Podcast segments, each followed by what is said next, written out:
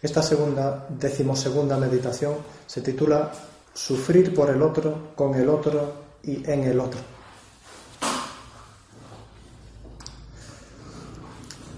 A cada persona de la Santísima Trinidad se le atribuye una tarea concreta dentro de, lo que es la, historia de la salvación. A Dios Padre se aplica más la creación, Dios Padre creador. Al Hijo, la redención. Y al Espíritu Santo, la labor de santificación. No obstante, sabemos, en eso consiste el misterio profundo de la Santísima Trinidad, que de algún modo son los tres, lógicamente, los que crean, redimen o santifican. Por eso, ahora que estamos en ese núcleo, nos hemos adentrado en el núcleo de la vida del Señor, que es la pasión, su, pasión y muerte, sin duda podríamos decir que fue Jesucristo, quien fue el latigado y crucificado, que murió en la cruz, quien entregó su vida. Pero también podríamos aplicar a las tres personas una labor y una tarea fundamental en esa redención. Quería comentar esto al comienzo de esta meditación porque al hablar de la pasión vamos a hablar de, un misterio esencial, nuclear. Tanto es así que forma parte del signo de lo que es ser cristiano, la cruz. Y con, la cruz el sentido del sufrimiento, del sacrificio, del dolor. Es un misterio. Tan misterio como la Santísima Trinidad. Pero un misterio no significa más que algo en lo que podemos profundizar, siempre más. Nosotros lo vamos a hacer precisamente sirviéndonos también de esa triada.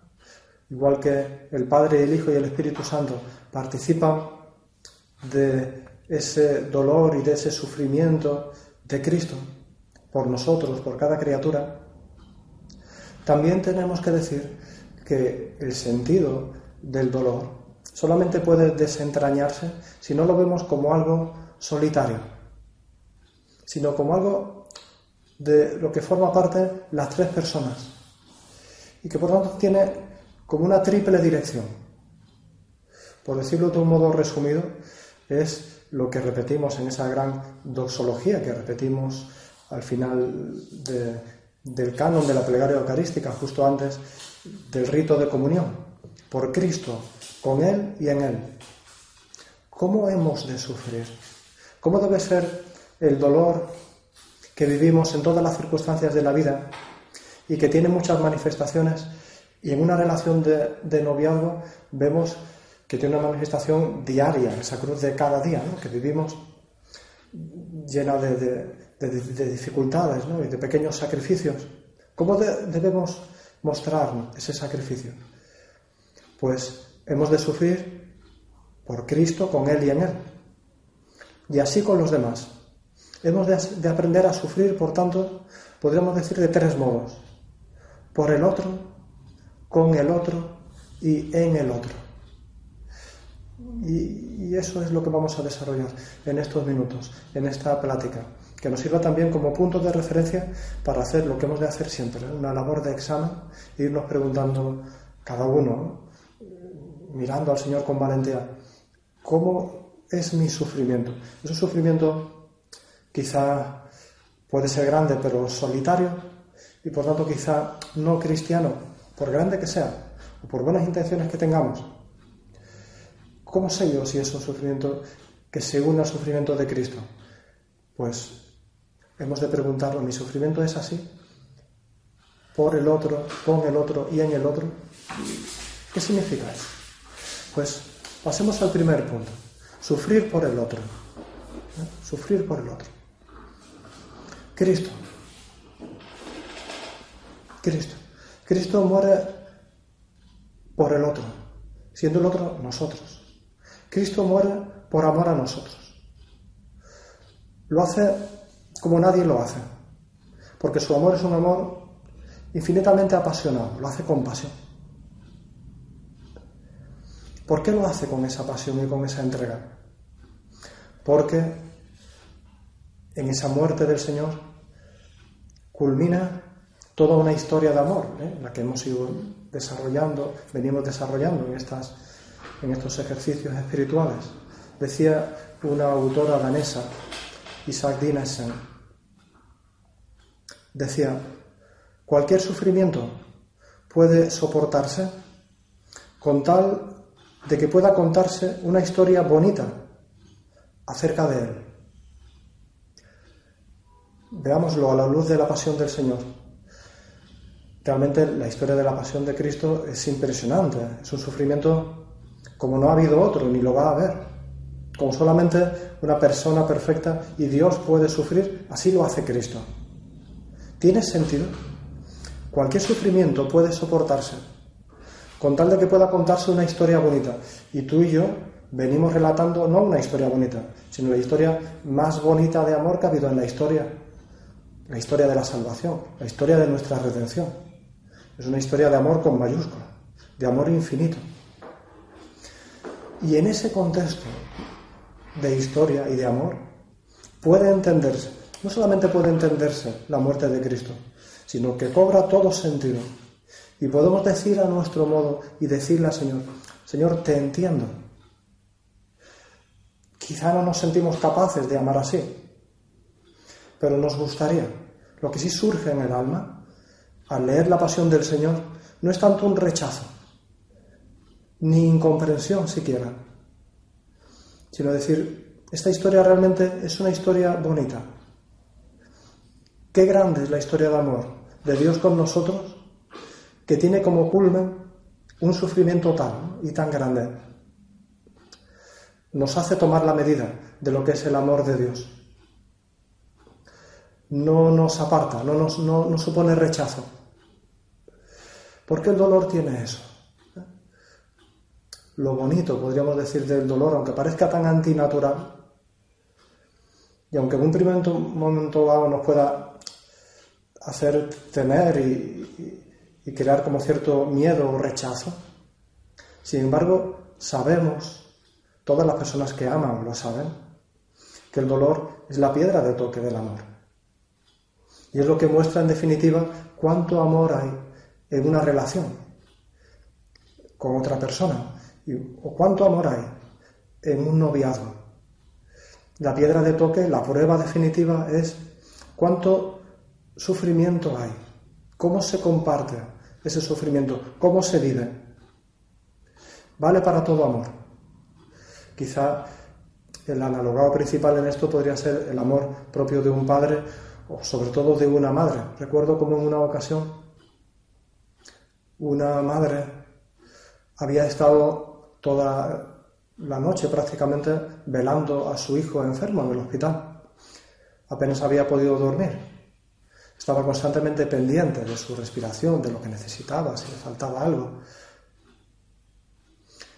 Acabó aquella noche y estaba, se le notaba, cansada. Llegó un pariente a saludar, a ver cómo estaba el chico y saludó también a la madre y le dijo algo así como, pero mujer, no sufras tanto. No se dijo con, con un deseo de decir, tienes que descansar, ¿no? No sufras tanto. Aquella mujer por la tarde me comentaba que aquella frase le había llamado la atención. En concreto decía que no la había comprendido. No la había comprendido. Porque una madre no puede entender no sufrir tanto. Le parece siempre poco. Lo que le parecería raro o antinatural es, es perder esa capacidad de sufrir, porque sería decirle que no tiene capacidad de amar y de amar mucho. El dolor acompaña y acompañará siempre la vida del hombre. Lo importante es que ese dolor tenga sentido. sufrir, todos tenemos que sufrir. La cruz nos acompaña siempre y lo hará cada día. En realidad la única diferencia no es entre personas que sufren o personas que no sufren.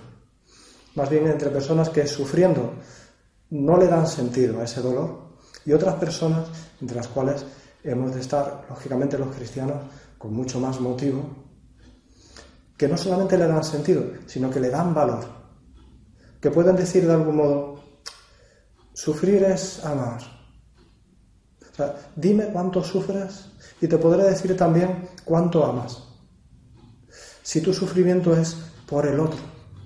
Volvemos a decir que si es un sufrimiento pensando en uno mismo, un sufrimiento egoísta, pues claro, el sufrimiento ni tiene sentido, ni tiene, ni tiene quizá valor total, ¿eh? puede tener sentido en, otra, otro, de otros modos, pero como valor redentor, o sea, como, como, como cruz que me une a la cruz de Cristo, no, sufrir por el otro.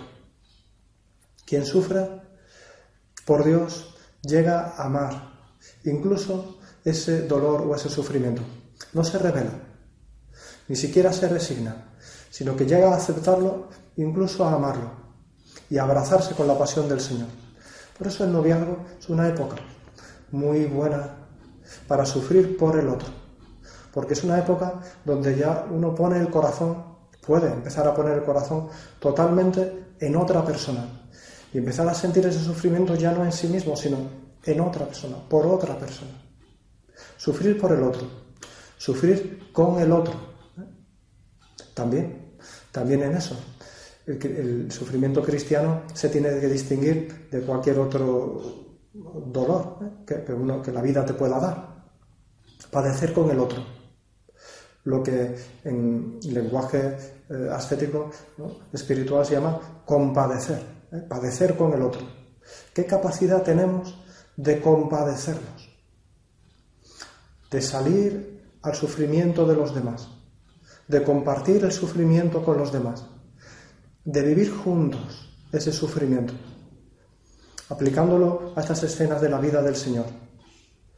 ¿Cómo nos unimos al camino de Cristo hacia la cruz, hacia el Calvario?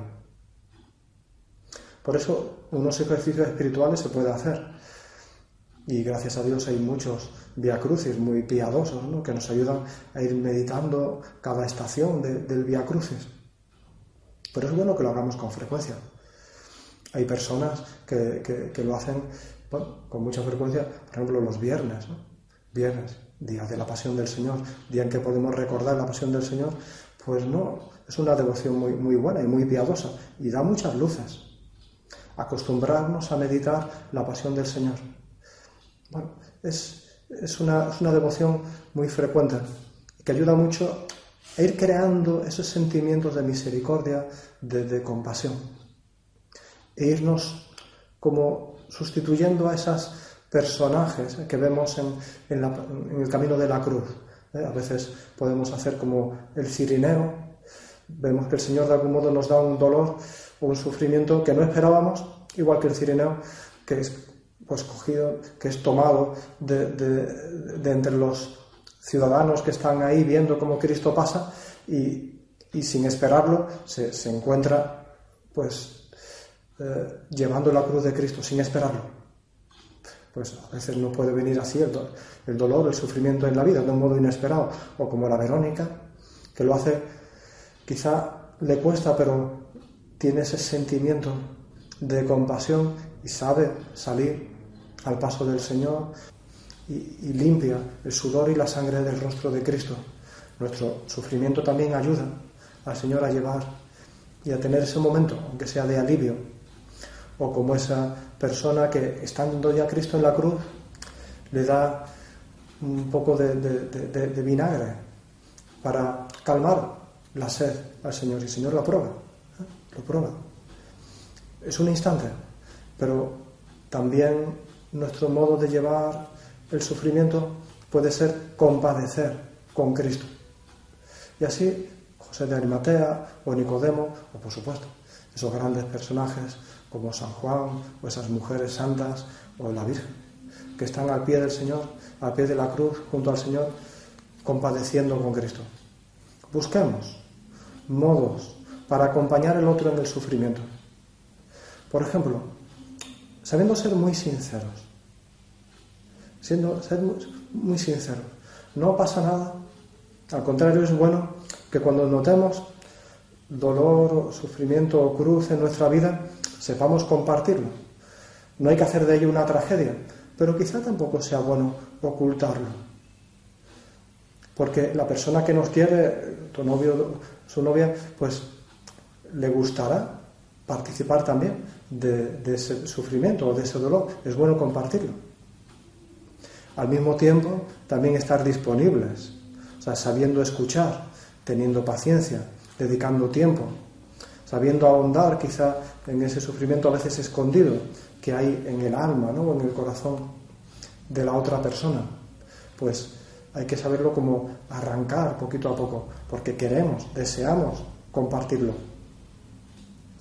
Y cuando se ve de un modo más patente, pues saber que la otra persona nos necesita más. Por tanto, son tiempos quizá de dedicar más cariño, más tiempo, más detalles, que hagan ese dolor más llevadero.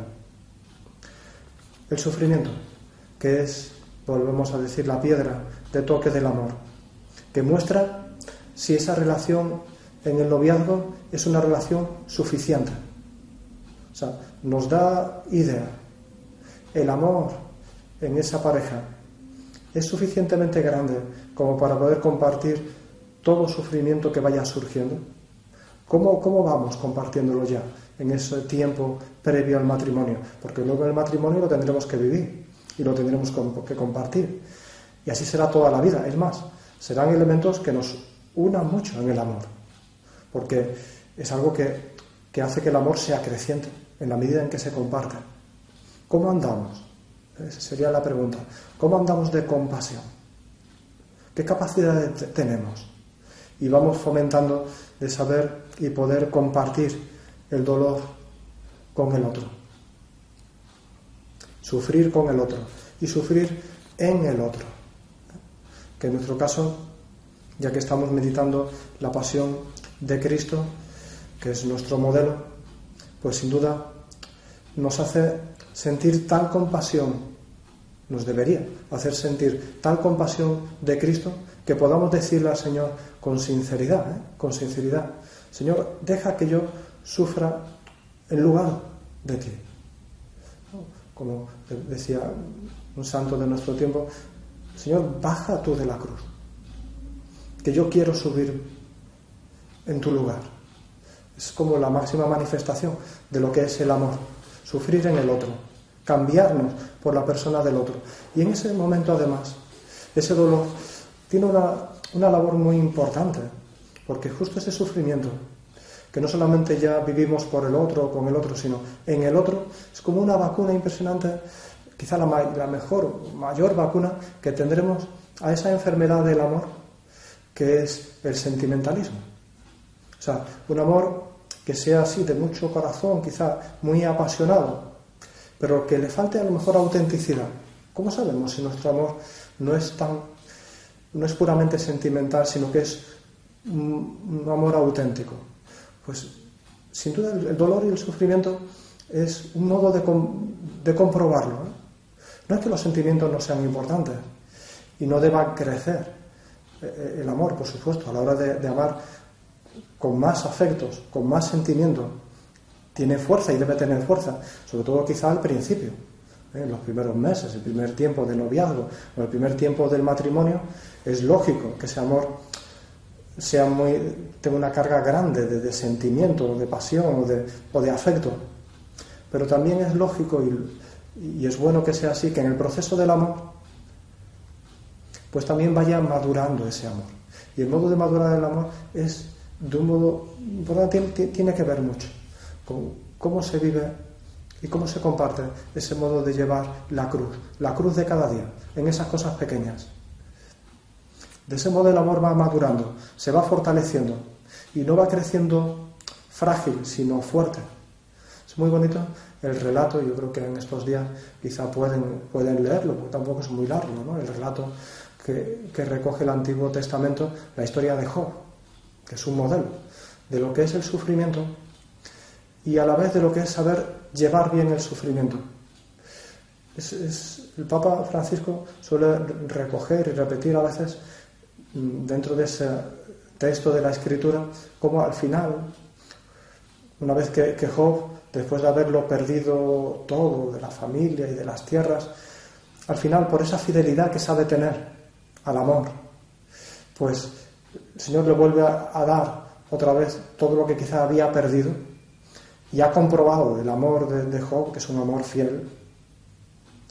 Es bonito ver cómo la escritura, hablando de eso, ya en esos final del libro de Job, el propio Job se dirige al Señor y le dice, antes te conocía de oídos, ahora te han visto mis ojos.